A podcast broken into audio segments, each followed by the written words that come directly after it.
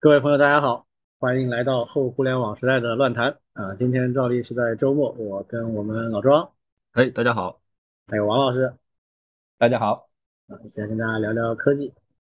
嗯，今天话题还不少啊。我们首先有几个之前聊过的事儿啊，或者是一些我们听友在问的事情，我们简单的跟大家说一说啊。一个事儿呢，就是我们过去两。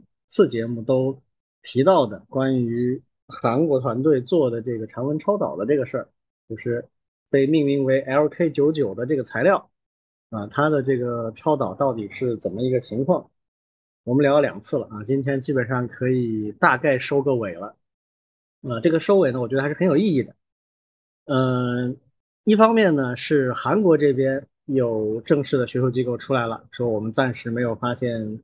这个东西真的是超导啊，也在跟这个团队落实他们的材料啊相关的问题。那那个团队呢，也把论文暂时撤回了，他们要去做一些修正，说是啊，这是一个。然后我个人觉得比较关键的有两份论文啊，都是我们中国的团队做的，都是在上周啊正式的发到这个预印本网站上去的。一份论文呢是北大物理系的团队做的，一份是中科院的物理所做的。这两个论文都很有意思，呃，一份呢是侧重在这个电阻的测量上，当然也验证了磁效应啊，另一份呢则是重点的放在磁效应上。然后这两份论文呢都有非常非常呃完整的测试数据，啊，他们其实也就用了两周时间，啊，虽然我们第一次聊这个话题啊，我们就说了这个材料呢，按照原论文里边的说法。它大概七十二小时可以制备出这个材料，但实际上它这个材料的制备就像一个炼金术配方一样啊，你具体到每一个步骤，它的纯度啊，呃，加温加压的时间啊，然后混合的比例啊，可能都有一些细微差别，都会带来不同的一些影响，所以会导致我们看到的一些第一批测试结果都不太一样。那现在看上去呢，真的跟制备当中的某些杂质的比例是有很明显关系的啊。这个就是中科院物理所的那个团队做出的一个很重要的猜测，然后他们用了一个很巧妙的办法啊，就是一个对比测试的方法来验证了他们这个猜想啊，结果非常好。嗯，基本上可以说明啊，就这个材料它是因为有某种杂质在里面占的比例啊，这个比例的大小直接影响它的一个磁效应。但这个磁效应不管怎么样，它都不是超导啊，它只是一种特定的我们已知的某种材料的一种磁效应而已。嗯，所以这也间接的就是告诉我们说，一个严肃的、非常认真的、非常符合科学方法的这样的一种研究，它是需要时间的啊。你制备一次材料就要三天，那你遇到问题，你可能要制备好几组材料，几个组同时开始做。然后再对比结果，然后要做一系列的实验来测试。他们现在一般测试就是从零开尔文啊，就是绝对零度，一直到四百开尔文，就是摄氏的一百多度，完整的温度上面每一个温度下面它的电阻、它的磁相关的一些数据都是完整温度区间的数据全把它测出来，然后制成图表，然后去分析。所以。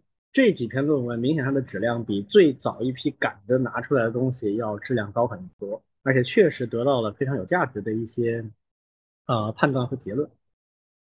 嗯，所以现在看上去呢，就比较明确的一点就是 LK99 呢大概率它是一个嗯不是一个常温超导体，它在全温度空间也都不是超导体，但是呢它有一定的特性。啊，也可能有特定的一些研究价值，但是真的不大。然后它表现出来的那个半磁悬浮的那个效应，其实是另外一种我们已知的材料晶体就有的特性。而它为什么有呢？就是因为这个晶体在里面占的比重比较大。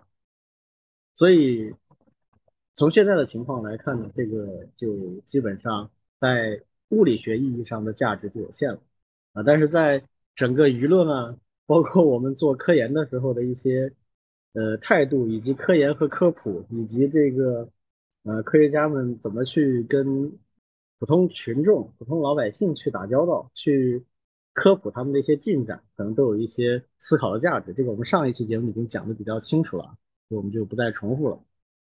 所以大概是这么一个情况。嗯，你们两位对这个事情的最后的一个总结有什么观点？觉得很遗憾，最开始我就说，我很希望它是真的，但是呢，多半不会是真的。我一开始就这个观点，但果然不是真的时候，其实我是很失望的，就是这种感觉。我想说的是，现代科学就不会有这种突然的这种奇迹，但是呢，现在的即便是现在取得的这些，其实也是为以后后续的一些发展和新发现奠定基础。对，我觉得也不用那么失望吧。对，那我相信他后面肯定也有非常大的一个一个积累和支撑的。嗯，超导这块的研究最近新闻出的有点密，这一方面说明各国都很重视，也投入了很多的团队精力在做这个事情。另一方面呢，它确实现在处于一个摸索阶段啊，它不是一个非常成熟的。就是我们上次节目也说了嘛，在高温超导这个领域没有固定的、确定的理论，大家都是在。黑暗中摸索，但是现在确实有一些方向，大家都是在比较集中精力的，而且尤其是现在 AI 的技术比较发展起来之后，有些团队也跟得很紧啊，开始用 AI 的方式来筛选一些材料啊，做一些模拟啊，这个其实是现在比较前沿的，就是它不一定需要每个人做实验，它可以做一些呃理论上的算法的模拟，帮你排除掉大部分的可能性，然后让你在这个黑暗中摸索的这个过程变得更短，所以也还是挺有价值。反正呃这个事儿就这样了啊，我们呃以后有相关的报道我们再来看吧。嗯，好，那我们下一个问题啊，下一个问题是我们的听友群里面有朋友问的，就最近有一个工信部的一个通知啊啊，就是对移动 App 要进行备案，所有在国内运营的移动设备上的应用程序。啊，都必须走一个备案流程。那么关于这件事情呢，就有很多不一样的思考，也有很多的言论，甚至有些言论还颇为激烈。这件事情到底意味着什么？啊，我们群里面也有一位朋友，他说，他说这个事儿也没什么好大惊小怪啊。啊，我们之前比如说域名要备案，啊，所有的网站都要备案，啊，还有的还要需要 ICP，啊，然后。呃，所有我们应用商店上架的 App 都是要实名制的，这个可能也就是把它再正规化一把。那这个呢，我可以跟大家简单的解读一下啊，这件事情跟以前的这些备案是有区别的，它只有一个很关键的区别，就是以前所有这些备案，包括域名的备案、网站的备案，它都只管服务端，就是它管你放在机房里的那台机器，那台机器上跑的 IP、跑的域名是不是经过备案的？如果不是，那这个是违规的，那它是可以把你断掉。但是呢，它是没有管你设备，你自己的终端设备的，比如你使用的电脑，你电脑访问的网站可以是这些备案的网站，也可以是没有备案的网站，比如国外的一些网站，那不可能在中国国内备案的那这种情况它其实是不管。那么这一次的通知里面，它明确的讲了，这个移动 App 的备案呢，它是涉及到三个主体。啊，一个主体呢是这个应用程序的运营商，比如淘宝那就是阿里对吧？啊，这个微信那就是腾讯，这些是应用的运营商。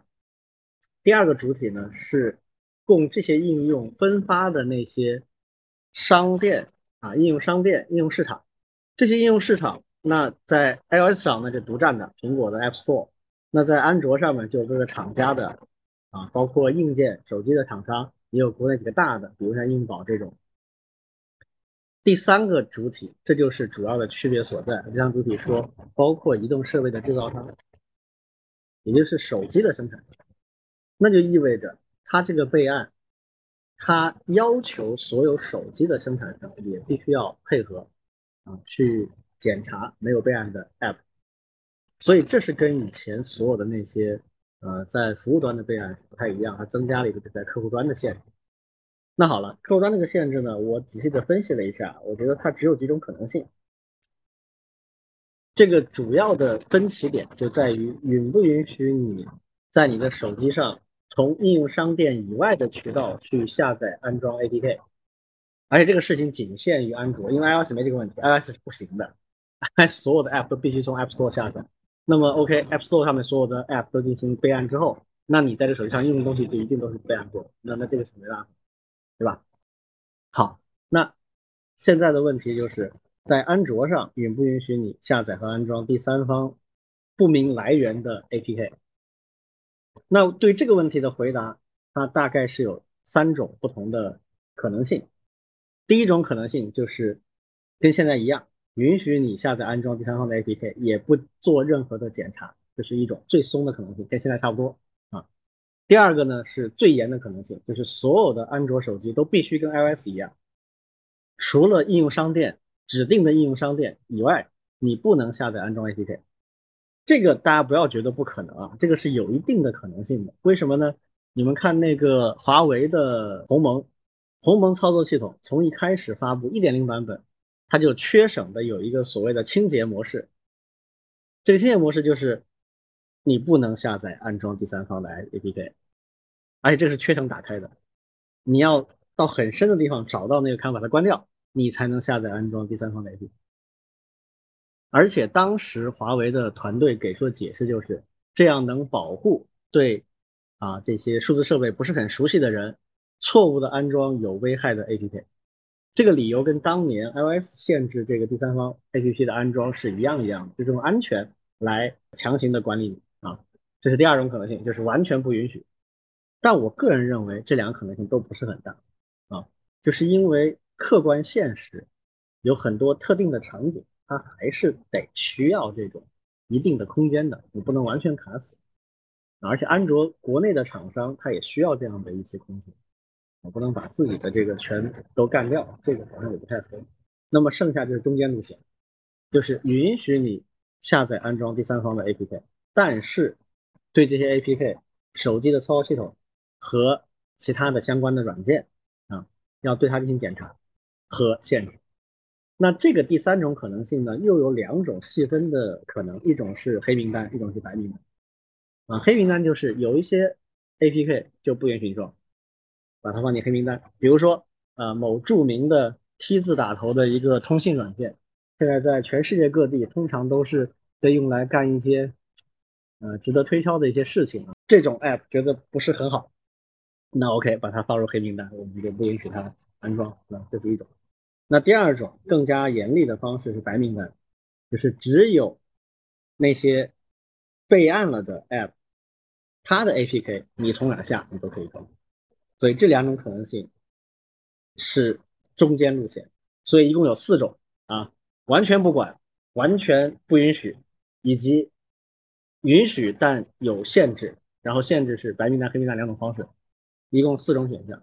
那这一次的具体执行到底是这里边的哪一种选项？这个差别可大了去了，啊，对我们后续的影响会非常非常大，啊，所以这个事儿呢值得关注，但目前呢还不确定它到底会怎么往下执行。如果它采用了白名单，或者是完全不允许下载安装的话，那么对整个产业是有很大的影响。啊，这个回头我们到时候再说啊。这个就是这个事情的一个核心的点，核心点就是这一点，就是允不允许你下载安装 APP，其他的其实都还好，跟现在的已经在执行的方案区别不大啊。核心分水岭就这个，这个是一个简单的解读啊。你们怎么看这事儿？其实很多年前，大概五六年还是七八年前吧，我就看过一本书，但这本书出的更早，它大概是。两千年的时候出的一本书，就叫《代码二点零》或者 Code 二点零。嗯，他是一位著名的美国的法学家，而且是深入研究互联网开源的一位法学家。他写的一本书，其实这本书最开篇的时候，在第一章就讲到，就是当时的美国，就是九十年代中期开始，就是二十世纪九十年代中期开始，互联网洋溢着一种乌托邦的自由主义的。呃，氛围，他就举了一个非常有名的例子，就是有一个人，呃，他是美国电子前线基金会的发起人之一，曾经他发布了一个叫《网络空间独立宣言》，他摇旗呐喊道：“这个工业世界的政府们，你们这群令人讨厌的铁血巨人们，我来自网络空间，一个思想的新家园，我代表未来，要求落伍的你们离我们远点，我们不欢迎你们，在我们聚集的地方，你们不再享有主权。”就就意思就是说，这个 cyberspace 就完全不是你们能管的地方。但是呢，这个莱西格这个作者，他就说，他就说我是一个宪政主义者，我相信所有这些关于政府与网络空间的这些想法，都是误入歧途。就在他看来，就是呃，整个的这个网络空间是一定早晚。或多或少，或前或后会被政府管起来，法律一定会呃进入到网络空间的所有的角落，也就是我们在国内常说的网络不是法外之地。这是这是他在写这本书的时候，其实其实莱西格写这本书的时候是在对抗一个很强大的力量，因为当时在互联网的主流的声音都是呃要么是自由主义，要么是无政府主义，要么是你别来管我，我好好的。就是都是这样的一种心态，但事实上我们可以看到的是，对于互联网的管制，无论中外，无论任何一个国家，都在逐渐的增强。这个趋势本身已经是不可逆转的。就像我，我好多年前我在移动互联网兴起之后，我就在说，说是呃，我当时的一个判断就是域名不再重要，因为。一个一个的域名，我们都不会去记它，甚至也不会去在浏览器里访问它。我们直接就是在手机上打开一个一个的 app，或者甚至是就是谁给我发来一个一篇文章，我就打开一篇文章；给我发来一段视频，我就看一个视频。我根本不去关心那背后有没有一台呃服务器，有没有一个域名，我根本不关心。但是当时国家的整个管制还是域名备案制度，其他的东西都还没管呢。那其实我们如果去讨论整个网络空间到底需要有哪些单位，或者说哪些应该是被规制的单位的话，个人、网站、APP、公众号、UP 主，甚至更多更多，都是早晚会，或者甚至现在已经要被管起来的。区别只是什么？为什么会有有早有晚呢？其实是有两个因素决定的，一个是成本，一个是它造成的危害。就是当我们去规制它的时候，我们究竟要付出哪些成本？技术成本啊，啊，经济成本啊，管理成本啊，社会成本啊，各种各样的成本。但如果不管呢，它会造成哪些危害？啊，一二三四，比如说有人被骗了，有人上当了，有人误装了一个什么样的有毒有害的，或者或者有人给你发来一个诱导你安装的链接，会让你怎么样？或者是一些其他的东西，它会造成的危害有多大？以及成本有多高，本质上是一个不断权衡的过程。随着管制的技术成本不断下降，那么管制的密度、管制的这个范围一定会不断的上升。这个趋势本身是无可逆转的，只不过我们需要讨论的是，当前我们应该走到哪一步？当前我们应该以多细多密的这种呃管制的这种颗粒度，去把这些事情管起来。就像我们上还前两次他在讨论这个网络暴力，我们我们就在说这个网络暴力确实应该有所这个呃限制，或者说是法律应该覆盖到这个部分。同样的，APP 该怎么样备案，该怎么样去管制，这个是是不是说该有或者不该有，只是应该讨论的是该如何去实施这样的问题，这就是我的感想。有没有一个大概的，就比如在你的角度，你觉得应该怎么去管制？我我们刚才讲的这几个方向，那四个大的方向里面，你觉得哪个相对好一点？呃，其实我我认为啊，就是在我想来，就是首先这个是跟商城有关，就是跟这个应用商城有关。然后呃，应用商城首先得有牌照，然后有牌照的应用商城你都可以装。没有牌照的应用商城估计就会被逐渐的取消，那就那就逐步的就是向这个 iOS 那个路线去走。对的，这是这是我预测到的，早晚会是这个样子的一个一个情况。啊，那这个是非常严厉的。但是因为呃因为这个就意味着，因为安卓的比较情况比较特殊嘛，嗯就安卓这个东西的话，举个简单例子，最核心的一个东西就是 Google 的 Play Store 这个东西，这东西能备案吗？它肯定不会备案啊。嗯那 Play Store 不能装的话，那就意味着几乎所有的境外的 App 都装不了。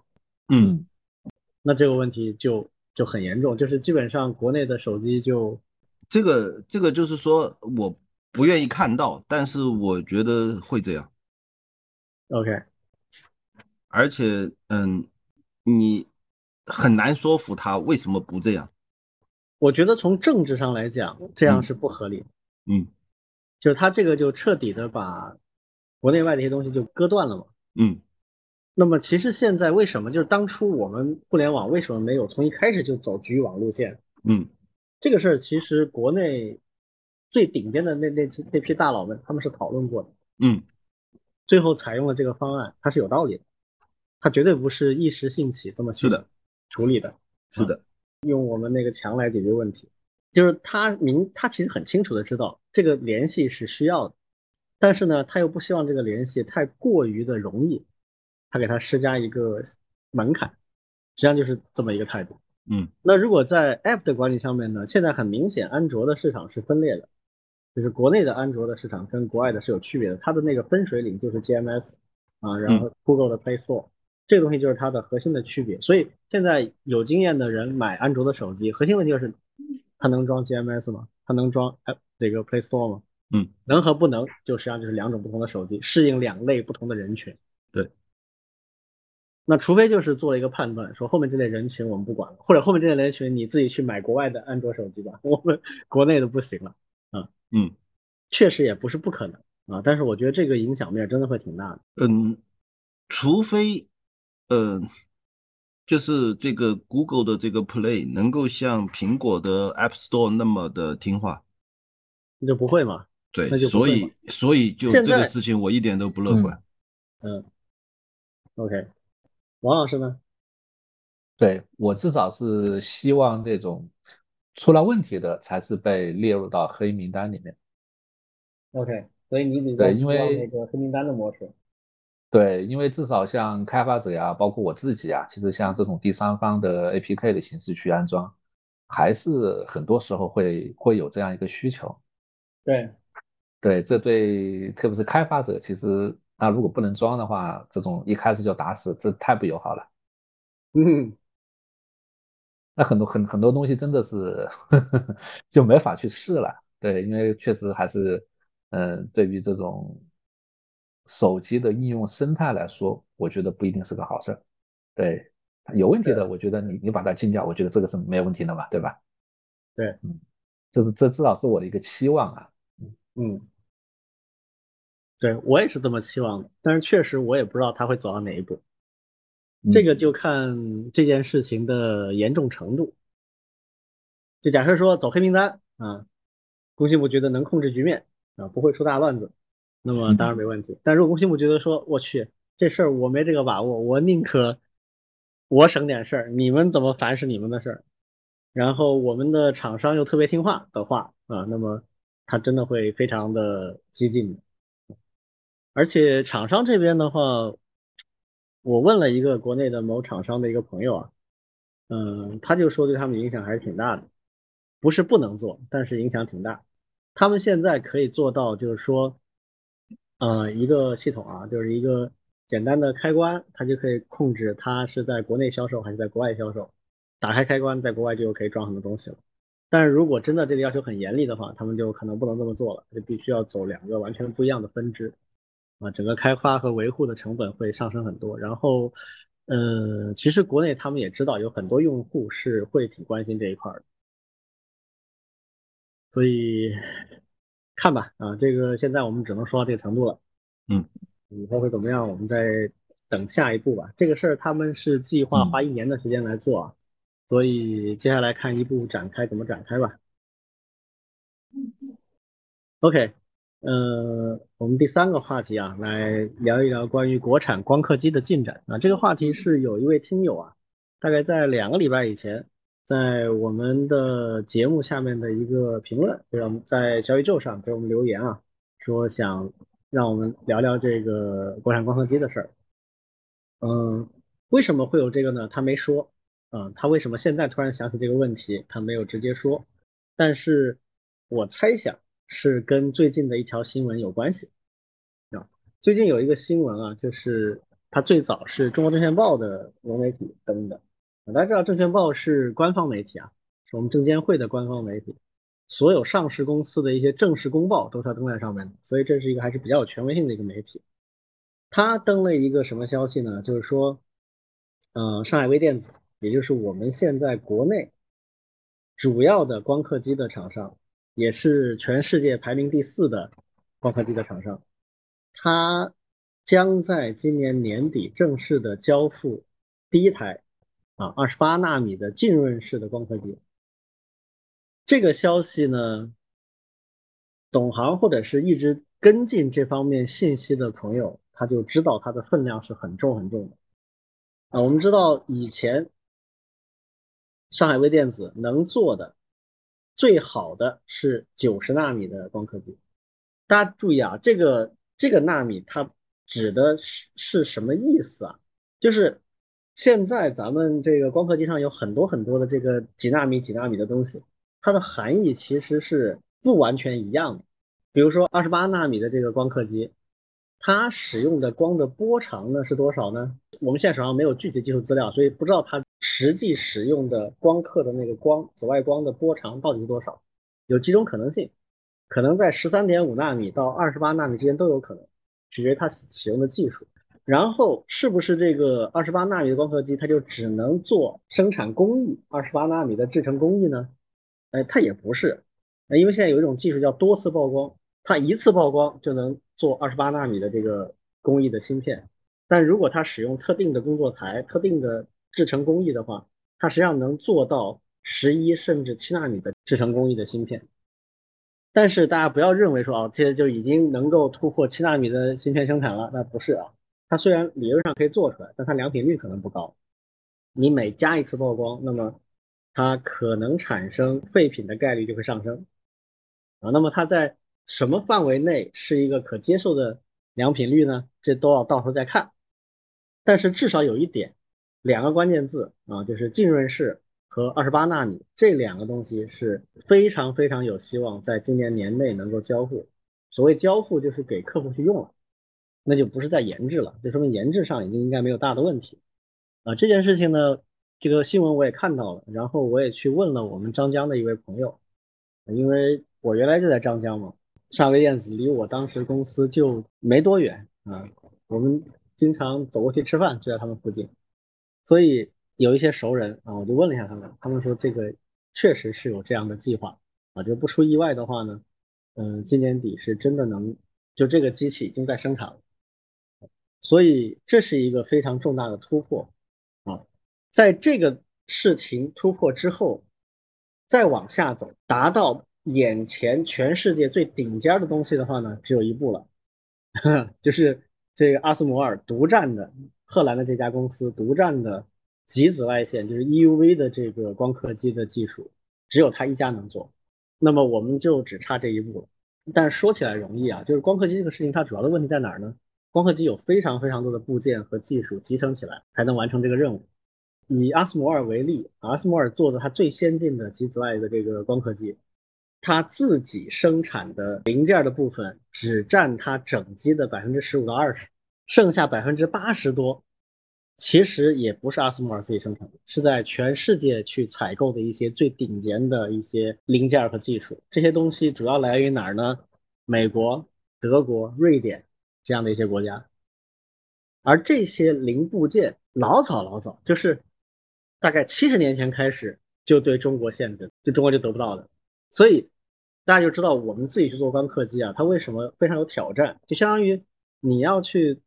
跟造一架大飞机差不多，要突破无数个小的技术点环节，而这些环节呢，老早老早别人就不带你玩了，都不是最近这几年才开始，啊，很早很早以前就已经限制出口给我们这样的一些国家了。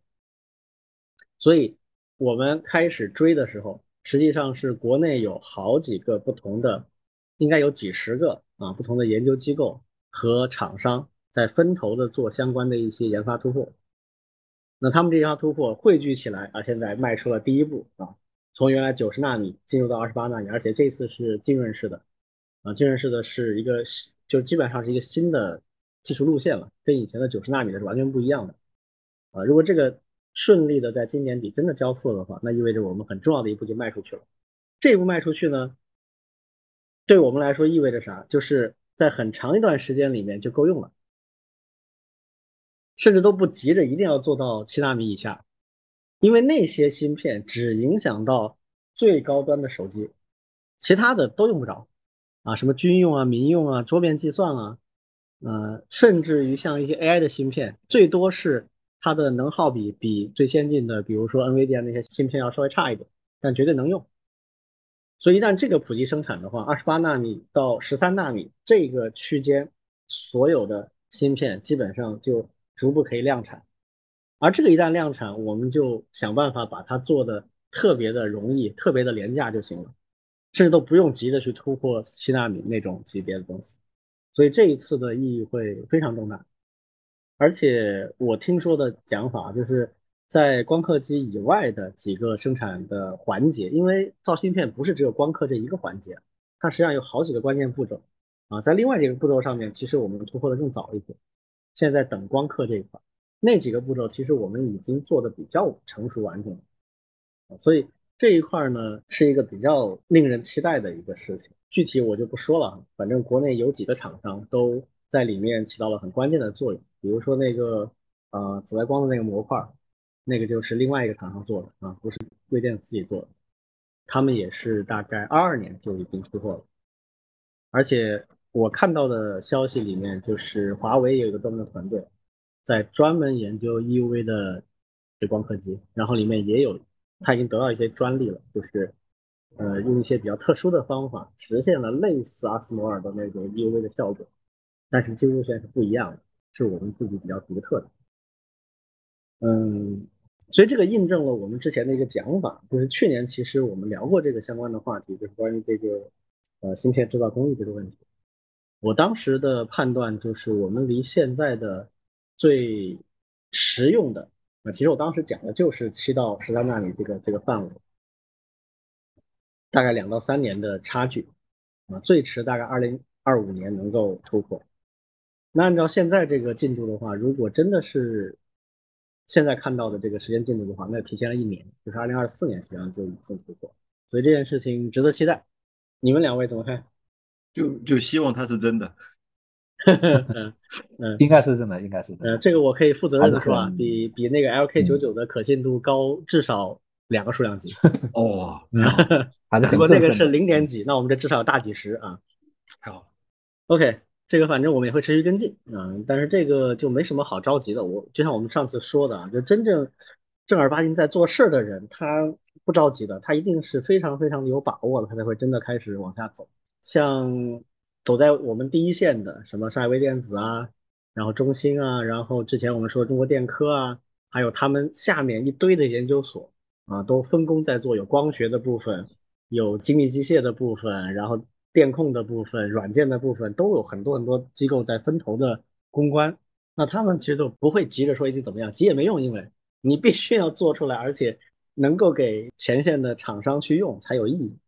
好，那最后我补充一个有意思的新闻，就是有消息讲啊，这个就是传闻了，但是我觉得可信度还可以。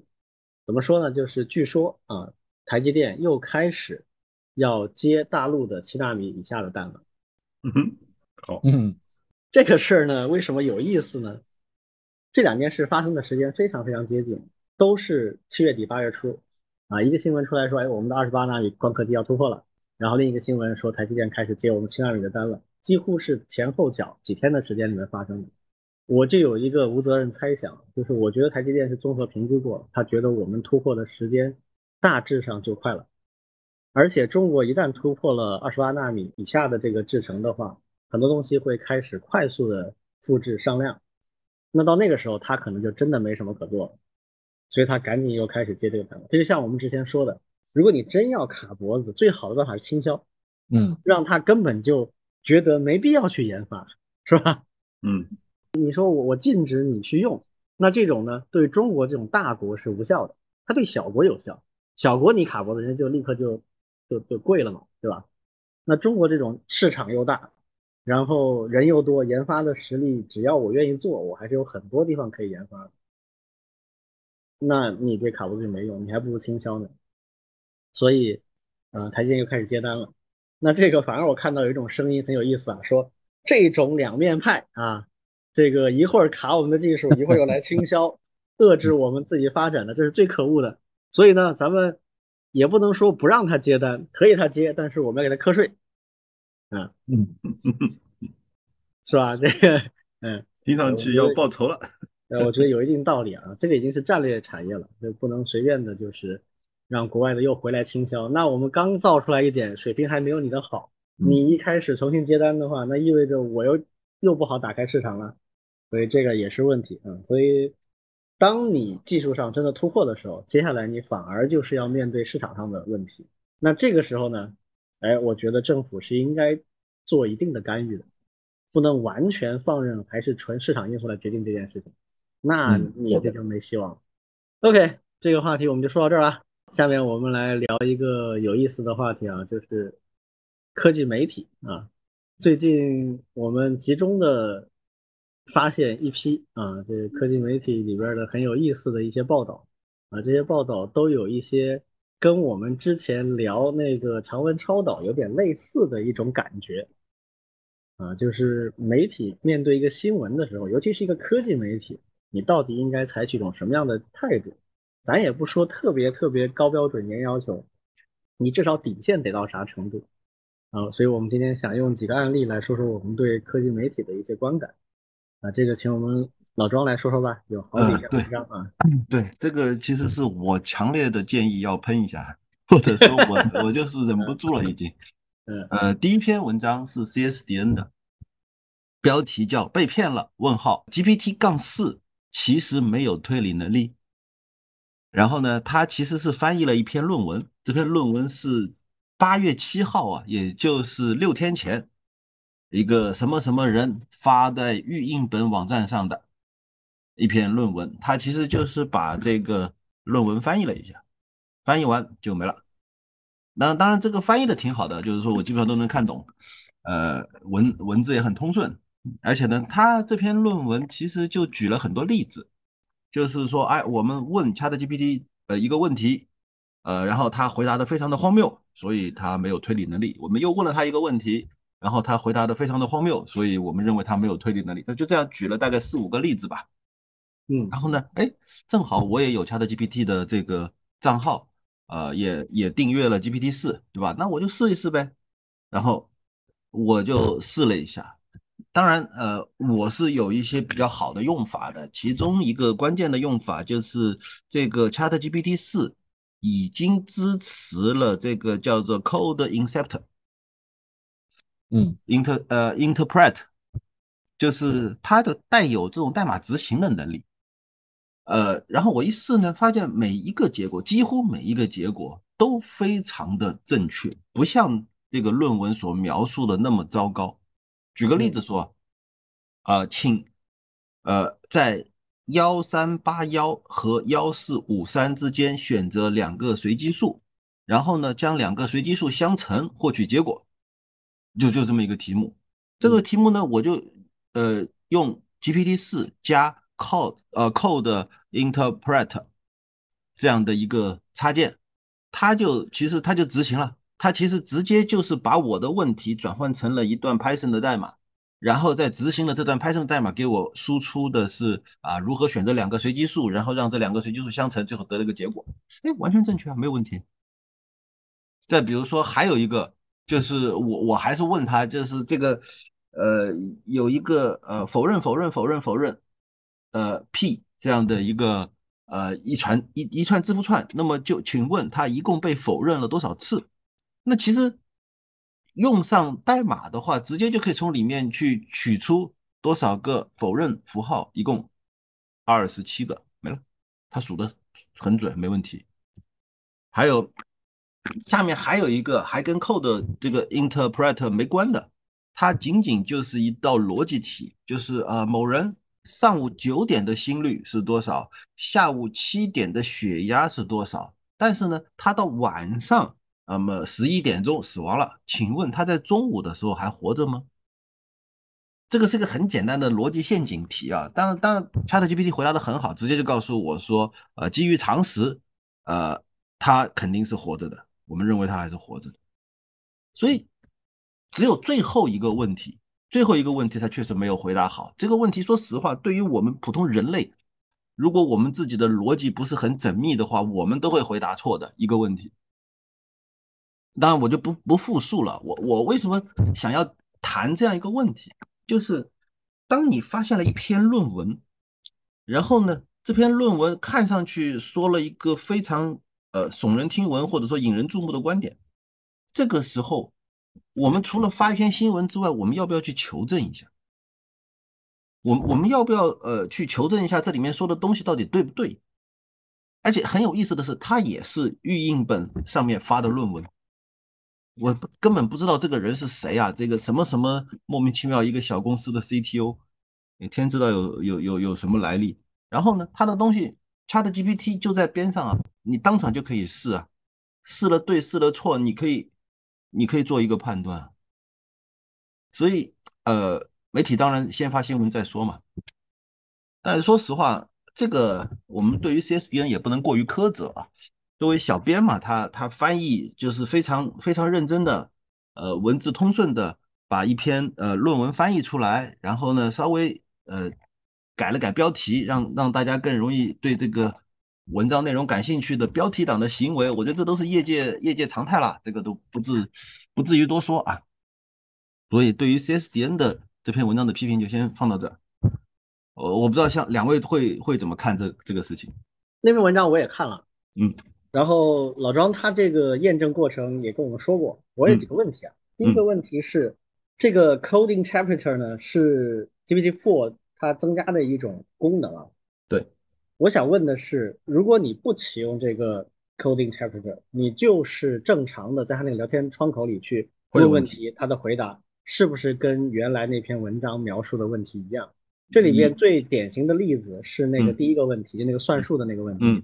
嗯，那个算术那个问题很明显，它分两步嘛，一步是在 a 和 b 之间选两个随机数，对，然后把两个数乘出来告诉我们结果。嗯，从他那篇文章里的说法，实际上 ChatGPT 是正确的选了这两个数，嗯，确实落在 a b 区间内，对，但是他做乘法的时候结果是错的，而且错的很奇妙，对，就这个这个这个错的就，他对了一部分，但是就错了一点点。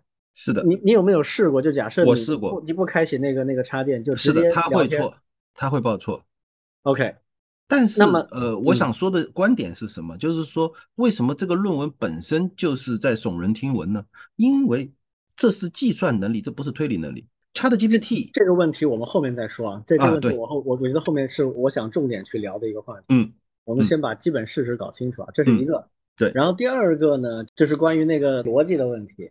嗯，他中午是不是还活着？嗯，这个问题，那个没有用到这个 code 呃 code inter 呃 preceptor，对对，没有用到，他就是他就是能力是有的，他有推理能力的。那就是你看到的同样一个问题的答案，跟他那个里边的就不一样，是这个意思吗？对，就不一样。那这个很就比较奇怪，因为这件事情它有一个很明确的一个陈述，叫做他于晚上十一点死亡。嗯，这就是一个语义理解的问题了。对，对，从语义上来讲，他于晚上十一点死亡，那就意味着他从十一点那个准确的时刻进入了死亡状态，在此之前都不是，那就一定是活着的状态。对，所以这个他只要理解这句话的意思，他就应该是对的。那为什么他这个会得到一个这样的很奇怪的一个推论啊？呃，区别是这样的，就是呃，我没有去测试他的。那篇论文里面的提供的英文的 property，嗯，没有测试，我测试的是他翻译过来的中文的提示词啊，所以这个是另外一个我对那个论文的呃不满，就是说我们都知道 ChatGPT 的行为的好坏跟我们选用的提示词关系很大，这个我觉得不太有问题，因为它原文英文是这样的，She died at eleven p.m. 嗯，这个。是没有两义性的，那我就更我也不知道了 我也不知道为什么会，呃因为因为在英文里面，die 嗯这个词它不是一个状态词，它就是一个正常的动作嗯，died 嗯 at 什么时间点，就是在那时候死了。嗯这个只要是正常的语义理解是不会有疑义的。对但是问题出在哪儿呢？出在 GPT 下面的回答几乎忽略了这个关键的词，嗯而把注意力都放在了前面的什么 heart rate 啊，什么嗯这个 blood pressure 啊，就是嗯呃看他的心率、看他的血压那些事情上面去了。嗯上面讲了一堆东西都是围绕这个来做的，就说明前面这个误导对他确实产生了误导，嗯而他忽略了非常关键的信息。嗯，这个我觉得不论英文还是中文都说不过去，因为他这个英文本身是没有两义性的。嗯比如他原文如果是说，呃，医生发现他十一点已经死亡，那这个就有两义性，对对吧？嗯那 she died at 这个就没有，这是陈述的客观事实。对主体死什么时间，这个我觉得就不太确定它是为什么发生这样的情况，其他就没啥，这是几个事实的问题。好，我刚才说关键的问题在哪里啊？就是嗯我们到底怎么理解推理能力？对嗯，对，嗯，这个推理能力在英文里面，他们现在普遍用的这个词叫 reasoning，就是呃推理。这个推理通常指的是三段论，就是我能从已知的事实推出已知事实以外的新的事实。怎么推出呢？用的是典型的这个演绎法，就是三段论啊，大前提、小前提、结论。那你说他举的这些例子是不是能够概括他是不是能够做 reasoning？这个呢，我觉得，嗯，因为我没有去看他的论文了，我我只看了这篇介绍性的文章。那这篇介绍性的文章本身，我觉得是不足以严谨的给出 GPT-4 能不能推理的这样的一个判断的。呃，现在我知道的，我们之前其实也聊过这个话题，就是在一堆图灵奖得主当中，对这个问题也有争议。嗯啊，但这个争议啊，其实说实话，没有任何一个非常牛逼的专家说现在的 GPT 它是能做推理的，没有，嗯啊，对，分成两派，嗯一派是之前我们说的那个法国人杨勒困，他的观点就是不能做推理，嗯而且这个是由于现在 LM 的技术路线决定的，他就不能做推理。那另一派的认为呢，技术路线表面上是不能做推理，但是没准儿因为啊什么涌现啊或类似这样的原因，嗯它就具备推理能力了，嗯你没法预测它不行，啊，就实际上是这么一种观点。嗯。但目前来看的话，它确实不具备我们人类所理解那样的推理能力。那么这篇文章的意义在哪里？我就没搞懂，他为什么要专门出来说 can reason，但是证明过程又很不严谨，对。那就很奇怪。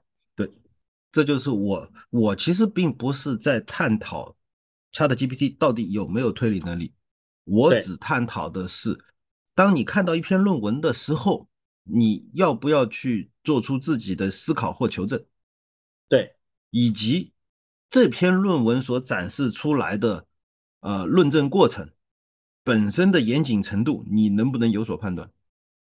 嗯，现在感觉就是越来越多的媒体他不 care 这事儿了，那当然，当然，这对他们来说不重要嘛是。那个对只是那个标题啊。对对，惊讶度，嗯，对，惊讶，啊对这个词好，就 就或者叫叫闪眼闪瞎眼的程度，就是震惊体吗，对对，就这种东西对。嗯就是震惊级别决定你的流量，啊嗯决定你要不要去做这个事情。对，好，那我尝试给我刚才这个疑问给出一个答案啊，嗯就是既然这个东西都没什么，我都不觉得它有什么特别的意义，它为什么会写呢？啊，其实从某种意义上讲呢，它是有那么一点点道理在哪儿啊？就是现在有很多媒体，还有很多粉丝，我现在甚至觉得有一个新的 AI 的一个教派，就是对嗯 AI 在眼下或者接下来一两年的发展有非常高的期待值的一批人。嗯这些人为什么会有这么高的期待值？嗯，其实是受了一些貌似专家，但其实别有用心人的引导。我要举两个例子啊，第一个嗯例子呢，就是我原来有个同事，他不懂技术的，但是他商业方面很强。他那天就在跟我说，他说我要去搞一个新的创业项目。我说干啥？他说我要去搞青少儿的 AGI 编程训练。咦 AGI 已经有了吗？对，我就问他，我说你知道 AGI 啥意思吗？他说知道啊，通用人工智能啊。嗯，我说哦，那你觉得通用人工智能现在就能用了吗？他就说，现在最新一代的这些大模型应该都算 AGI 了。然后我就问他，我说你这个认知是哪里来的？他就跟我说，他听好多人这么说，其中有一些是在第一线做大模型研究的，比如清华或者什么地方的一些研究团队的里边的人。啊，我就大为惊讶，我心里想，什么样的人会，就是正儿八经做研究的人会这样？那我当时我就我就严厉的抨击了，我说这这是瞎扯，啊，你去搞清楚 AGI 的定义到底是啥，等等等等啊。呃，那天搞得还不不是很愉快啊，因为他不相信我说的，就是对 AGI 的定义啊，这个我说这个定义，这不是观点，不是我可以这么想，他可以这么想，这是有严谨定义的。OK，好，这个不说了。然后最近我知道了为什么会这样，我。碰巧看了一个节目，嗯，这个节目呢很出名啊，就是叫做《这就是中国》啊，我 张伟伟老师的啊啊，好吧。张伟老师一般他会聊这个国际政治比较多嘛，有的时候也聊点军事，但这一次呢聊了这个 AI 的话题，就是最新一期，你们去 B 站上可以找到的。请的嘉宾是谁呢？是清华大学人工智能研究院的副院长啊，名字我不说了，这应该已经。够了呀，对呀，我就想听听他怎么通俗易懂的来解释最新的这个 AI 进展啊。嗯，他首先说，他说啊，最近这一年以前大家还不觉得，但最近这一年发展很快，通用人工智能第一次出现在大家的视野当中。啊，这句话还比较怎么讲微妙，还不能说他一定就是认为已经是了，我也就暂且这么听着。然后接下来他就举了一些例子来解释啊，现在的这个人工智能，比如说 AIGC。他就说啊，这个 AGC 实际上做的什么事情呢？就是说说一句话，但我只说一半。比如说今天晚上我要吃啊，那么 AI 可以帮我补全后面的东西。它怎么去补全呢？让这个补全的东西显得非常的自然呢？啊，这个都很都很正常啊，这解释的都挺好的。然后接下来就开始就就很乱了，说明现在的 AIGC 为什么可以把后面补全，然后补的为什么还比较像真的啊？里面还提到了所谓的。他用了一个很奇怪的词，叫做自监督学习。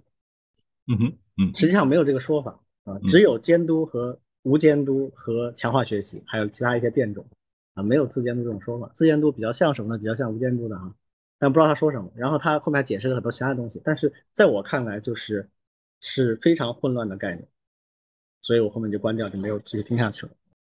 这就是现在的已经是这个领域的比较高级别的专家。啊，就是学术领域的专家。我在一线的软件和互联网公司里面找一个比较正常的、有经验的工程师，我觉得比他干得好。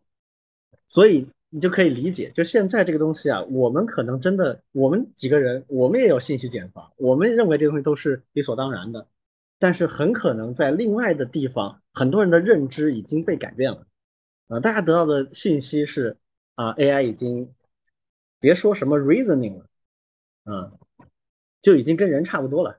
有一段时间铺天盖地的 AI 要代替什么什么人了，要代替什么什么岗位职业了，那个在我们听起来好像是一种夸张的说法，只是在讲 AI 的能力。但是在很多很多人这个脑海当中，这个已经是非常现实的东西了。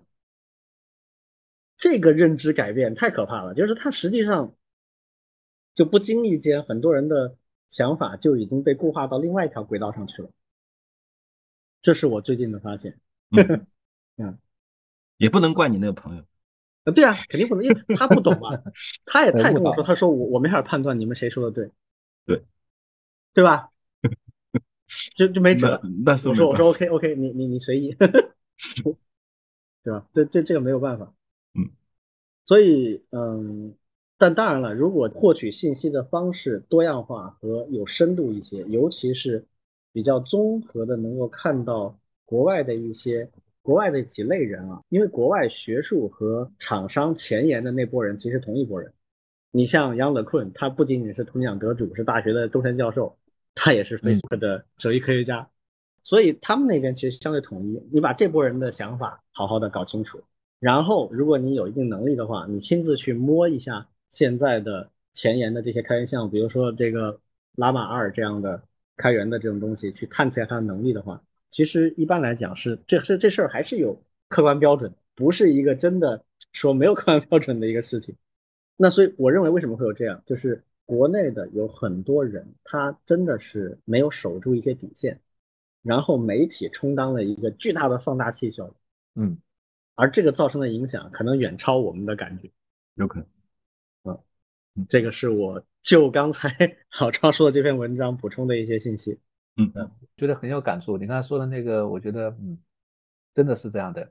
就是国内在一线产品商业领域和在学校做研究的，他不是一批人，甚至他们之间的鸿沟，我觉得都不交流的有挺多的。对的。那哎呀，那这个有时候说的不好听的话，就是学校很多现在是我们常说的就是知识的一些搬运嘛。嗯。对，包括从一些国外文章，或者是他在什么地方看到的，本身其实是没有经过一些比较严谨的一些他自己的一些论证。对，因为现在信息又多，发展又快，稍不留神，再加上他又敢去说的话，那这个事情就会 造成你刚才所说的这样。对，可可能性很大，我觉得这种，嗯，很难避免啊。而这个东西，我觉得影响真的影响面很大。对对对对，又加上这种知名节目上面一放大一传播，那这种误导性太大了。嗯嗯，老张继续，还有其他几个？呃，下面其实 这个下一个本来是我想重点抨击的啊，但是 前面那个已经被你们说了这么久了，我接下来快速的 过一下这个情况啊。这是我接下来要批评的另外一家媒体。其实也是非常熟的朋友，是叫开源中国。开源中国呢，前段时间约了个假，大概是八月十号，就是三天前吧，约了一个假。约了什么人呢？就是有两个是做 MySQL 的，有两个是做 PG 的，就是 PostgreSQL。嗯，然后呢，还找了一个我很熟的朋友，叫陈天舟。陈天舟呢也很厉害啊，他在谷歌干了很多年，是在谷歌内部同时维护 PG 和 MySQL 的谷歌内部分支。所以让他来做中间人，做主持人，就五个人在在讨论。但是关键是什么呢？这个题目就就是一个吵架的题目，就叫做啊，MySQL 呃 vs PostgreSQL 谁是世界第一？嗯，那为什么会约这个架呢？恰恰是因为就是这里面的有一个姓冯的呃一个朋友，哎，冯什么我就不说了啊，他写了一篇文章，大概的意思就是说这个 PG 已经是世界第一了。然后呢，另外一位姓姜的老师，他一直自称姜老师，也不知道什么老师，一直说啊，他就写了一篇这个 MySQL 是这个星球上啊 第一的数据库，因为他们各自写了一篇文章，然后呢就被这个开源中国嗅到味道了，这个这个哇，这这不得约一架，然后呢就约了人过来让他们吵架，没想到真的在吵架，真的就是就是效果拉满。谩谩骂、诋毁、出口爆粗口、人身攻击，什么都有。嗯，就没没想到有这么 low，就到这种程度。就我我因为跟陈天舟比较熟嘛，就唯一我只能小小的批评他一句，就是他没有控场，没有控住。作为主持人，他没有控场，因为但这个有没有可能是媒体本身也希望的呢？这个我就不知道了，对吧？在这个在这个视频里，就是刚才感觉也不太像哈。在录节目之前，我忍着恶心看了一个多小时。其实他这个整个这个视频有两个两个小时四十分钟，哦，还吵吵了将近三个小时啊！吵了将近三个小时，我看了一个多小时，我实在看不下去了。嗯，也反正就是细肉也都看到了吧，所以我就来谈一谈感想。感想是什么呢？首先，呃，这个姓冯的这位。他是首先开始攻击 MySQL 的，上来就是说这个我要把 MySQL 拉下神坛，要揭穿 MySQL 流行神话什么什么的，嗯，然后呢举了一些数据，然后呢他举的数据呢主要其实其实最重要的数据就是两个，一个是这个 Stack Overflow 上面的这个一个调查调查问卷的一个统计，另外呢就是在 Google 上面的这个流行指数。然后呢，这两个呢就都被 MySQL 那边的姜老师指出问题来。第一个就是，呃，Stack Overflow 的统计当中，其实统计样本是严重的偏离的。就比如说，中间中国程序员参与这个统计的只有百分之零点几，同样的，日本、韩国的参与这个统计的人也非常的少。那么，其实 MySQL 在中日韩，在在亚洲这边，其实使用用户量是很高的。那么，你这个统计样本可能会有偏差。嗯。另外的，更糟糕的是当场被抓住痛脚的。是啥呢？就是这个冯冯同学，冯先生，他直接给大家展示这个谷歌的这个呃搜索指数嘛。但是呢，这个谷歌搜索指数里面，他直接就是选了俄罗斯区域的 PG 和 MySQL 的流行度。然后人家就说了，就是你你你为什么选俄罗斯？因为俄罗斯本来就是 PG 最流行的地方。对对。这是第一个问题，第二个问题是，他一边选的 MySQL 是软件，而 PostgreSQL 那个主题词选的是主题，嗯，这两个维度都不一样。对，然后真的你要那就说明这是有意作假，这不是对，不是不当心了。对，然后呢，然后在在直播嘛，那个姜老师就说你调，你赶紧调。你你把它调到都是搜索关键词，调到都是全球范围内，你看看是怎么样？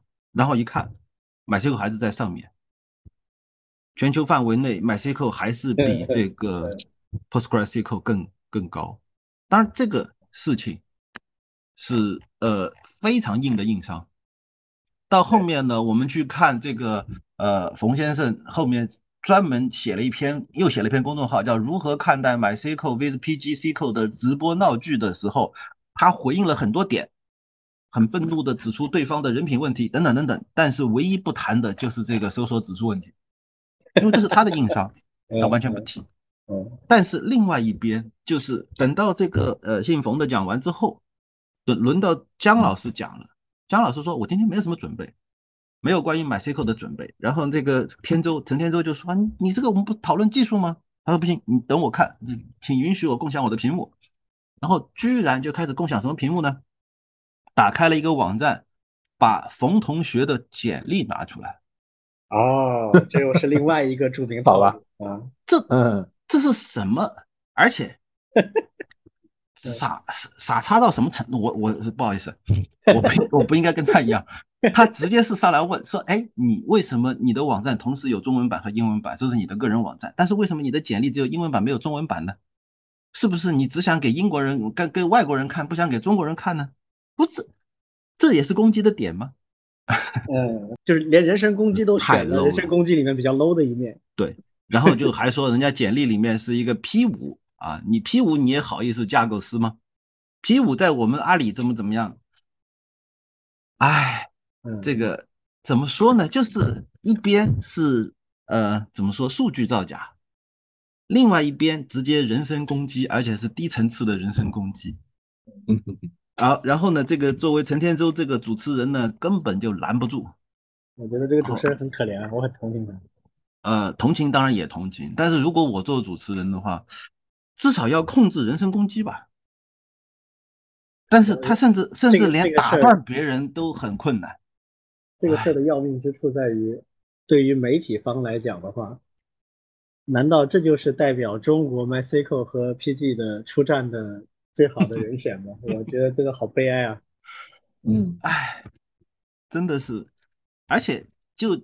前面我我记得我跟李军和王老师我们在聊这个事情的时候，一开始就问什么第一，这件事情从头到尾就没有被说清楚过，没有被说清楚过，就一通混战，就就是各种各种混战，就就你骂我我骂你，然后就什么，然后前面骂后面骂，完了会回头再写公众号再对骂，然后哎呀，真的是，这是一种。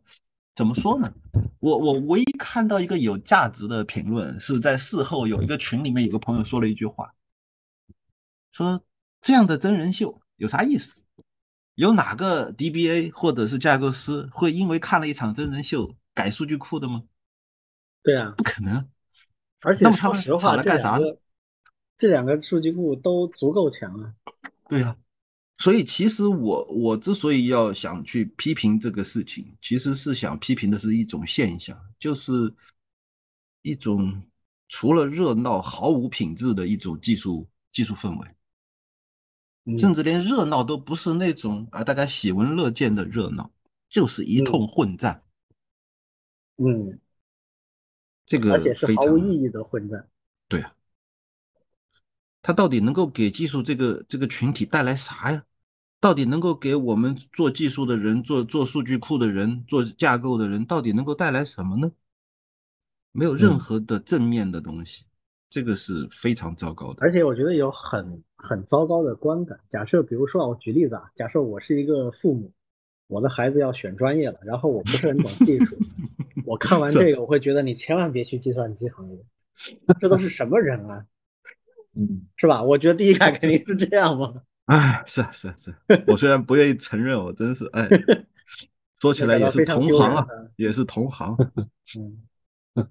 这难道我们找不出更能代表 MySQL 和 PG 出战的人了吗？我真的没法理解。是，太原中国他们搞这个活动的本身，我觉得倒没啥。你哪怕就是为了炒作也 OK 啊。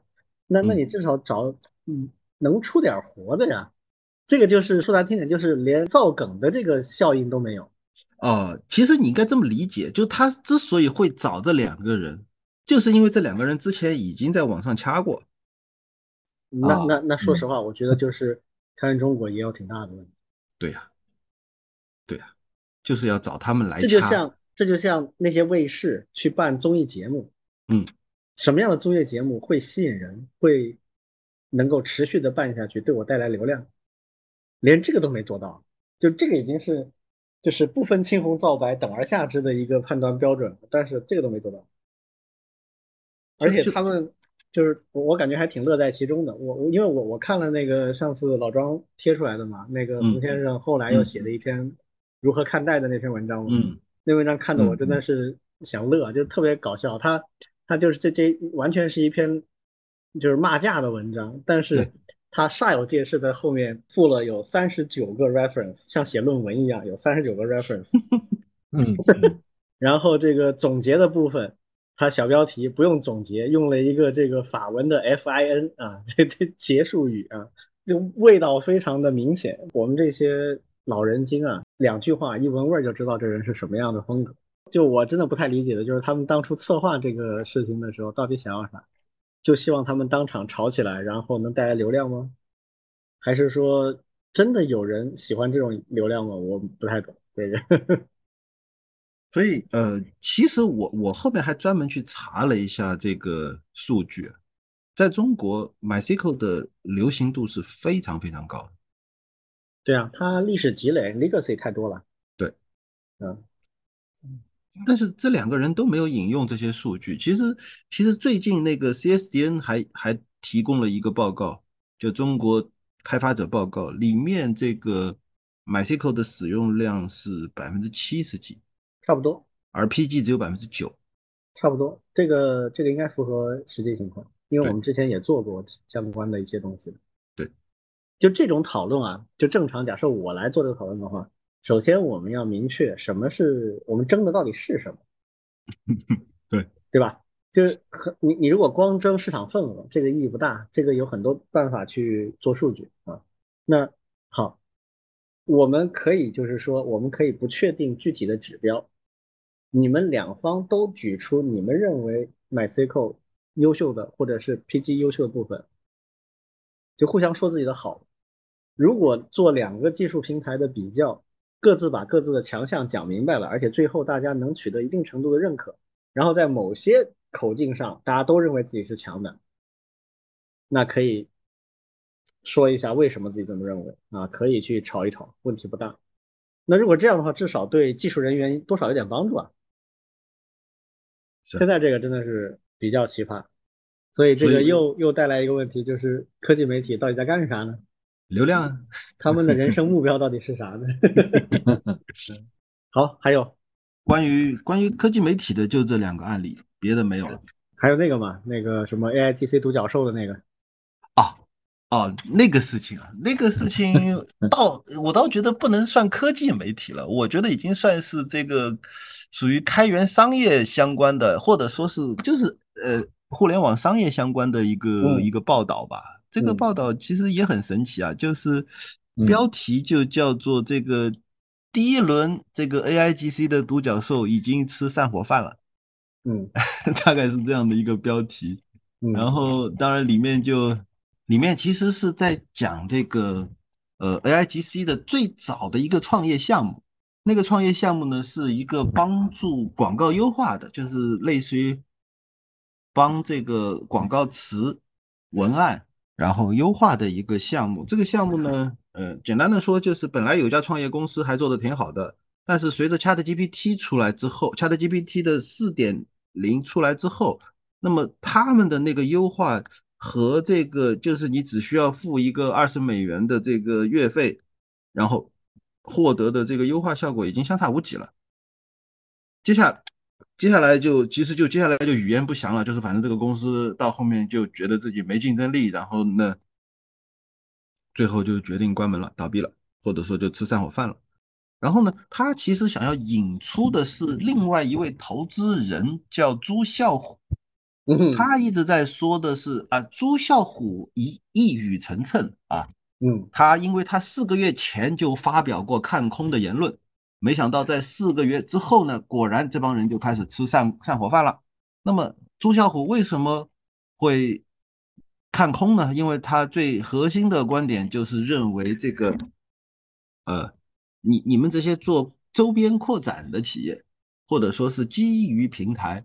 呃，做自己的这种扩展能力的企业，其实你是没有自己的护城河的，呃，所以呃，平台一旦扩张或者说能量提升，或者说是这个能力能力增强，完了以后你就没活路了，所以呢，就一律就不看好。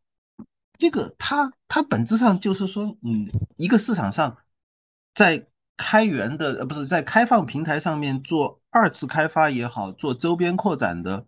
这种生意都是做不长久的，他大概想要表达是这个意思，但是、嗯、但是我觉得这其实跟我们之前的常识有点有点违背啊，因为因为我们一直说平台经济，平台经济就是说这个好的平台，它本来就有能力去扶持或者说去催生很多的基于平台的企业创业创新，或者说是创造新的价值。怎么就会变成没有护城河呢？这个逻辑其实我是觉得有点有点说不通的，所以就拿来跟跟李俊跟王老师讨论，就这个事情。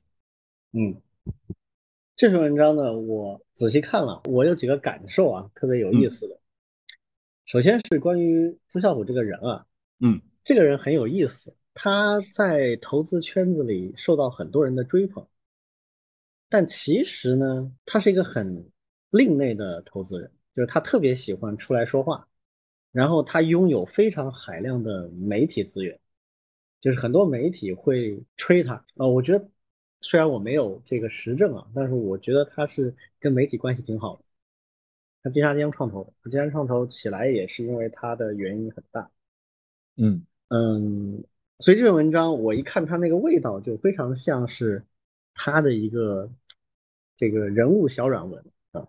上来讲他三月份的一个预言，然后后面讲这个预言如何如何的准确啊，就这种感觉，就是，那，如果正常的行文不会这么写，正常这个行文会以这家美国初创企业的崛起啊，这个鼎盛时期，然后为什么走下坡路，然后中间最多点缀一下啊，比如说国内的这个投资者谁谁谁，当时就曾经指出他有什么什么样的弱点。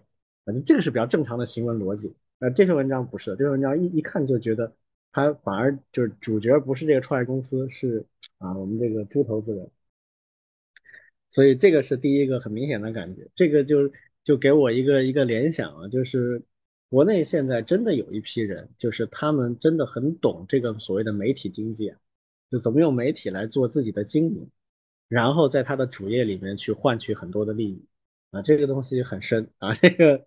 呃，这我我们几个都不太擅长干这种事情，但是真的有人很擅长。嗯，好，具体到他这个观点呢，首先他举了两个例子，他一个例子是 Grammarly，一个是这个 Jasper AI。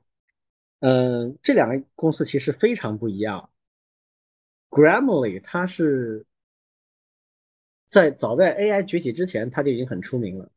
它就是专门帮人改你的英文写作的，指出你用错的词，不光是拼写错误啊，最早是拼写错误，后来就开始是文法、语法，甚至有一些用词不够好啊，在英语里面更地道、更好的选选用另外一些词，这种建议方面的东西。啊，GPT 三那段出来之后，它就挂了一个 GPT 三来做一些更进阶的一些，呃，比如说建议啊、扩写啊这样的一些服务。然后最大的区别在于，Grammarly 是一个 C 端的产品，它是面向广大 C 端用户的，它也有 B 端的，但是它其实更多的是怎么服务好 C 端的人。那 Jasper AI 不一样，Jasper AI 是一个完全面向 B 端的一个企业。就是它是给别的公司提供服务的，每一家公司都有营销的需求，那都有做文案策划、宣传这样的一些日常很多都要去做的这样的工作。那么 Jasper AI 就是帮他们去呃做一些自动化的文案生成。这个事儿跟 Grammarly 不太一样，因为它不掌握最终的 C 端用户，那它确实是有比较大风险。它这个风险并不是因为它使用的 GPT 三啊，而是因为就是说。它面向 B 端用户，B 端用户是很容易平行迁移到其他的东西上面去的。而且呢，这个企业如果你对标中国来比的话，中国为什么没有这样的企业？因为中国的商业平台都自个儿把这个事做了，比如说淘宝，比如说京东，它都是自己平台、自己公司去研发了相关的呃文案生成，甚至还有一些广告图片的生成，呃，淘宝早就有了。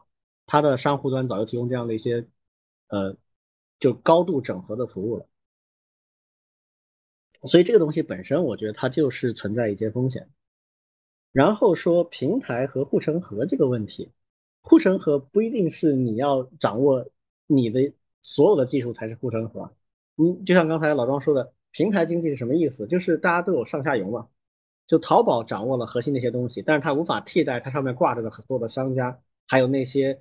呃，次级的那些平台，比如说有的人做呃海外电商，他就会使用阿里提供的底层服务，包括结算的系统啊，包括物流的系统啊，但是他整个电商的那个首页，还有那些商品的管理全都是自己的，啊，商品的开发和制造也都是自己做的一系列的上游的企业，就这个它就能形成一个结合。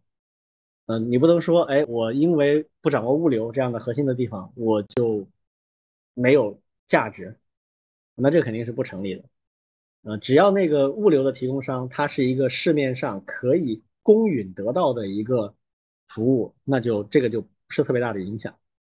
但是如果说有一种情况啊，就这个你的商业，你受限于另外一家公司啊，不是一类产品啊，是一家公司，这家公司能够提供你要命的一个东西，而这家公司本身有变化的可能性的话，那你当然是有风险。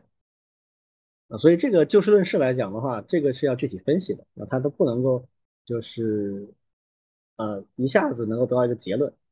那他有一些话说的，我觉得怎么说呢？更多的就是那种我我称之为叫做自我媒体运营的一种例子，比如他会讲一些非常听上去绝对化的，让人听得很爽的话，比如说说啊，下 GPT 太强大了，对创业公司很不友好啊，因为它太强大了嘛，那么创业公司在它基础上做的附加价值就很单薄。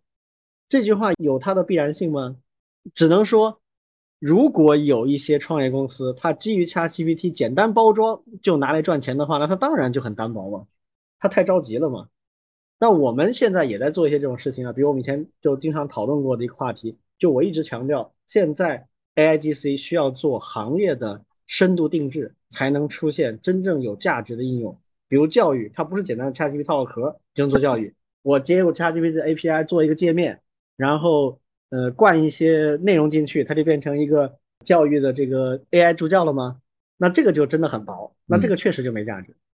但是基于 ChatGPT 或者 GPT4 或者 Llama 2这样的一些大语言模型，我们去做行业的深度定制，来专门去设计和研发，比如 AI 助教，那这个毫无疑问它是非常有价值的。只不过这个价值就像我们之前讲。长文超导一样，它需要更长的时间才能写出一篇真正有价值的论文，啊，它需要很长的时间才能真正把这个深度定制的产品做出来。所以，嗯，在这个意义上来讲的话呢，我认为之后说的没错了，就是你们这些太着急的啊，在这个 ChatGPT 上套壳就想去骗大钱的，那确实会归零啊，这个是没错的啊。但是你说这个东西是什么了不起的一个呃呃预言，那我倒没看出来啊，这实际上是一个很基本的商业规律。然后第三个感想就是这篇文章的结尾啊，它有这么一句话，叫做 “AGI 毫无疑问是一场超级浪潮啊，但在抵达新大陆之前，风浪还会继续摧毁一艘又一艘的航船。”那废话嘛，AGI 都还没出来呢，你们这些在吹 AGI 的，那不都是等着要被摧毁的吗？现在就是你前面说的嘛，好像很多人都默认 AGI 就是最近这两年的事情的感觉。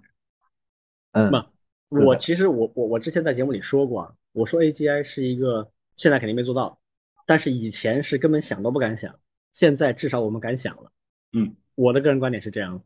嗯，就是我觉得已经人类已经触碰到它的可能性了。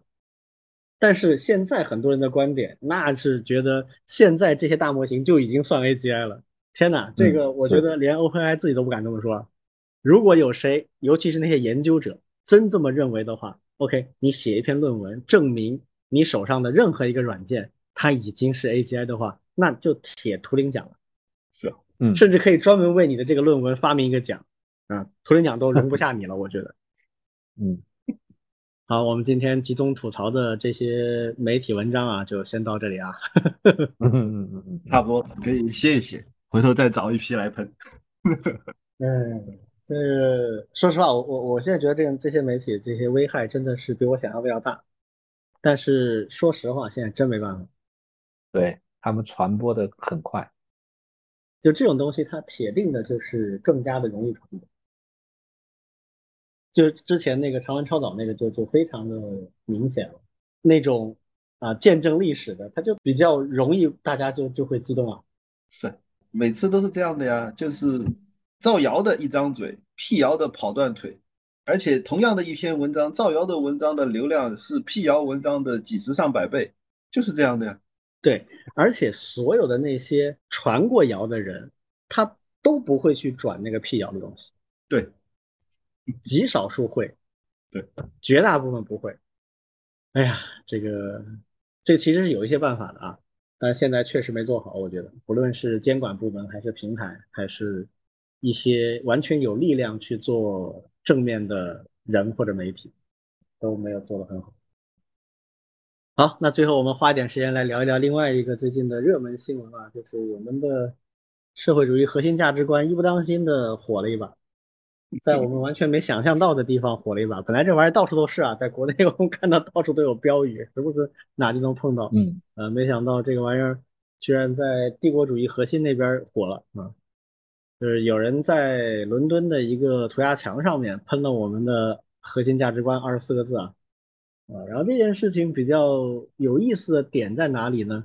很多人一开始定性就定的很奇怪，觉得这个是什么我们社会主义的核心价值观输出啊，或者什么什么的。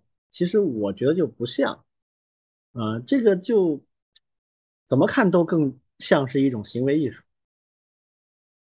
嗯，啊。然后这个行为艺术呢，随着这件事情发酵之后的各方各面的态度和一些讨论啊，变成了一个更加完整的一个行为艺术。对，很艺术。我先简单说一下它的过程啊。嗯。呃，首先是就是在因为大家知道国外啊，尤其是欧美啊，特别喜欢这种涂鸦，就是在墙上面涂一些艺术。创作，我们姑且称之为艺术创作啊，有一些是画，有一些是文字啊，各种鲜艳的色彩啊，很很常见，非常常见。但这个东西呢，说老实话，挺扰民的。就是你假设是一个呃居民，然后你发现你们小区旁边一边一堵墙被人拿来专门干这个涂鸦的话，很吵人，而且呢，那种漆啊也很有味道啊。有的时候这些涂鸦他们之间还有作战的啊，就是我今天涂的东西，呃，我假设不顺眼的话，我在旁边涂一个东西来跟你。对对干啊，这种是他们很常见的，也算是一种街头的行为艺术了。所以对居民来讲，其实挺挺闹人。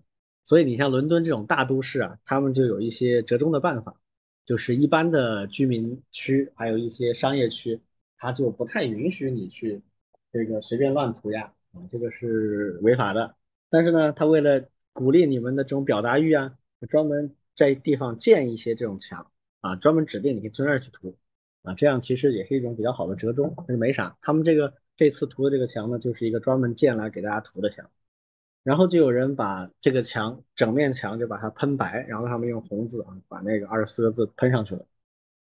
这个事儿出来之后呢，其实第一时间国外媒体的报道不多的啊，包括英国的一些主流大报其实都没什么报道啊，政府层面更没有什么评论了啊，反而是有一些国内的啊这个人特别义愤填膺，说这个东西啊这丢丢人现眼啊这。啊，觉得是一种耻辱啊，对啊，然后说肯定是国内的什么小粉红干的，啊，后来似乎证明应该不是，啊，那那个牵头的人是一个华人留学生啊，但是呢，不像是小粉红，然后跟他一起玩的呢，一堆的黑人、白人这种当地的一些人，可能大家觉得这事就是挺酷的一个行为艺术，啊，反而国内的真正的粉红呢，这事儿处于吃瓜状态。就没怎么太掺和，然后这事儿出来之后，大概有差不多快三三四天了，嗯，就那边有一些其他的人啊，看到这个标语就都特别痛恨，把它涂掉，然后喷了一些对我们非常不友好的信息。那最后是呃政府出面把它全部都就用白色抹掉了，你们重新来过吧。也说实话也没有什么特别严重的定性或者是炒作。啊，过了好几天，就是英国某著名媒体啊，才登了一篇中文的文章，啊，报道这件事情，里面有一些我们很常见的一些对我们的啊这种揶揄啊，然后又过了两天才登了一篇英文文章，所以其实我感觉在国外的热度有限，所以就这么个事儿。那为什么说行为艺术呢？就是看这些人的表演特别好玩，这个你们怎么看？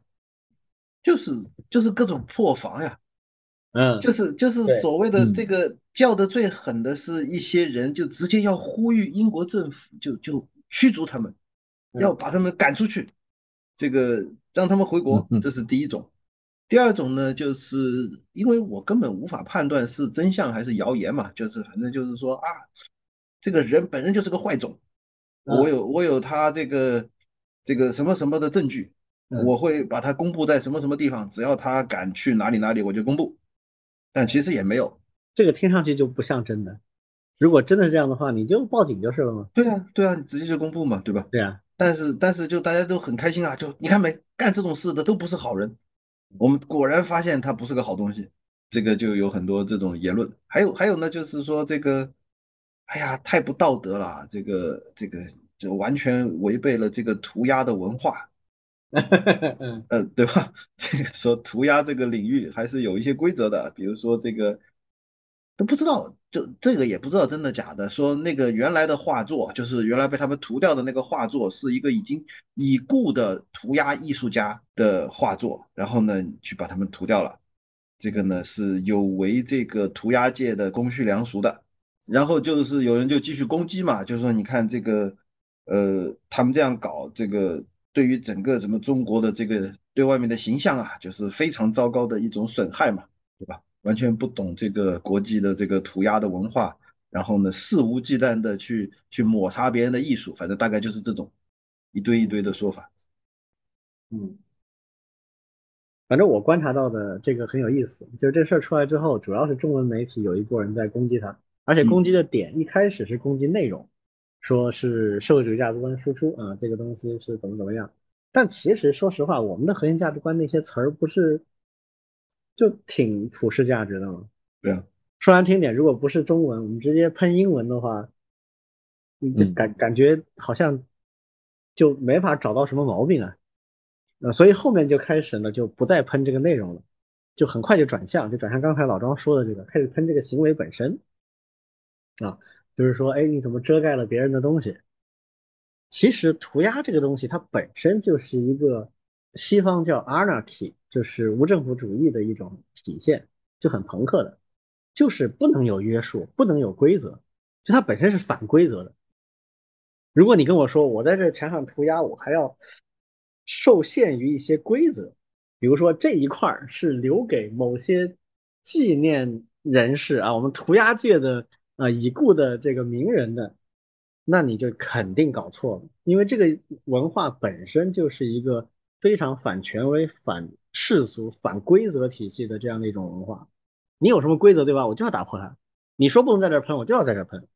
啊，然后你说这个东西是大逆不道的，比如说，嗯，其实我跟你说，欧洲的左派最喜欢的东西就是社会主义，那个是最酷的左派的东西，别人都不敢弄，我就要喷这个，就就这种。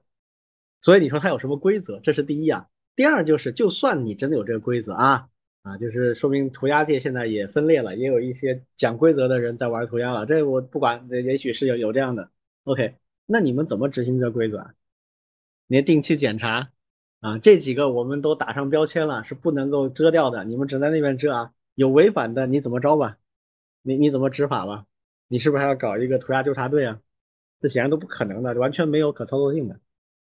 所以这种就很容易被驳斥。但是呢，就是有一波人就在那里，可能也从来没出过国，也从来没有玩过涂鸦这种文化，也没有了解过这个人群啊。然后呃，在那儿振振有词，就讲的特别好笑这个。这是第二个阶段，就是开始这个，然后后面就开始针对那个人了，啊，就是 内容和这个行为本身好像都很容易被反驳，那怎么办呢？啊，说这个人是个坏人，啊，那如果这个人真是个坏人的话，那这个坏人去喷这个东西，本来他就是有他的奇怪的目的，那那你管他呢？呃，如果他真的违法，你就举报，你把逮起来不就完了吗？啊，这好像也做不到，所以我觉得这件事儿。以这一派的大失败结束了。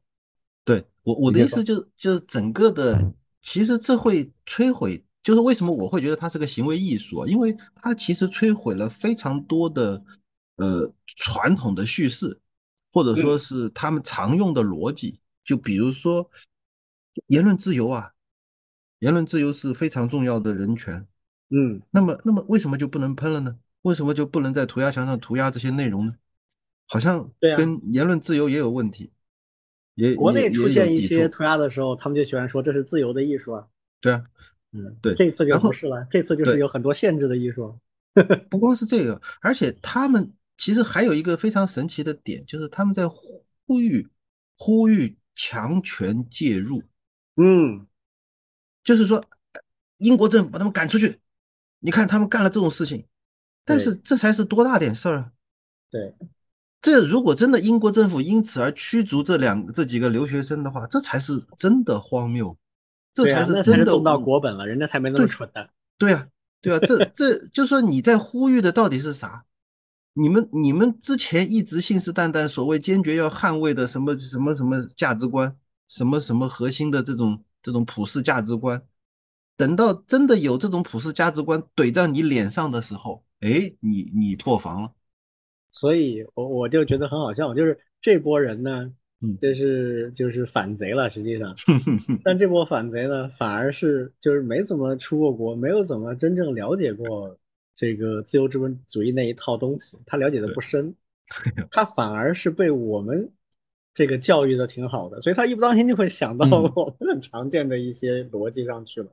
啊，比如大政府啊，啊，比如一些秩序管制啊，我们国内这个涂鸦一般来讲大家都不允许的。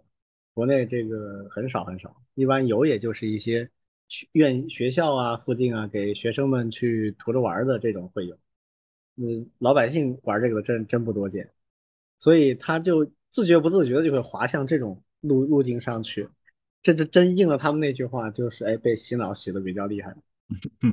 对，对我刚正准备还还想说的，对，像学校那个国内的学校里面有的还有。对，比较著名的就是像厦门大学，对，厦大、川大都有，嗯，对的，对，甚至它成了一个网红打卡点。对，这其实挺好，我觉得。对，学校里面搞，而且它里面对创意还还真的蛮蛮蛮创意的。对，嗯，这不知道他们，嗯，好吧。对啊，所以还是吃了没文化的亏啊。哎，对的，还是要多见识一下，我觉得，嗯嗯，就是我去美国和欧洲的时候，我还挺喜欢去逛他们这样的一些景点，有一些真的挺好玩的，有一些真的也就那样。嗯，说实话是这样。而且那个这个新闻，我第一眼看上去的时候，我觉得还挺亲切的。嗯，挺好的呀。这个也我相信，包括他们自己那边的人，应该也会有有，我觉得应该有有好感的。这也是不同文化、不同的这种符号的一种一种视觉啊。对，老外其实很多路人啊，他们对中国汉字是有一种莫名的崇拜的。对对对对对，因为跟他们的文字太不一样了，而且看上去很精巧，很神秘。反正，就很多人不是喜欢在身上纹一些很奇怪的汉字嘛？有一些都很可能他们不知道意思是啥，所以乱纹。所以他们有时候看到汉字会觉得比较有意思。所以这次策划这个事情那帮人挺有想法的。第一呢，就用汉字用这个东西，不管他的初衷，他初衷我觉得不可能是输出这个社会主义价值观啊。他要么就是为了猎奇，要么就是为了阴阳怪气我们。说实话，只有这样的可能性啊。那他选了汉字，然后选了那种很正规的字体啊，然后把这二十四个字放在上面，本身是一个很有想法的。而且他还有一个地方也很有趣，就是他很长一段时间他其实没有公布他们的团队。然后当这些人闹得很大的时候，比如都说他是小粉红的时候，哎，他就站出来，他们发了一组照片，其实好多是白人、黑人，就有点。有点故意打对方脸的感觉，嗯，反正这个行为艺术，不管他初衷是啥，我觉得最后结果挺成功的，挺好玩的。嗯，好，反正这事儿我们就随便吃一瓜啊，比前面那几个事儿比起来，这事儿实在不算啥啊，嗯，没什么恶劣影响，嗯，也也也没什么好，这是一个瓜，大家炎热的夏天这个乘乘凉，吃一个算了，对，吃一个很舒服，嗯。行，那我们今天的节目就到这里。OK，嗯，好，好，好，拜拜，拜拜，拜拜。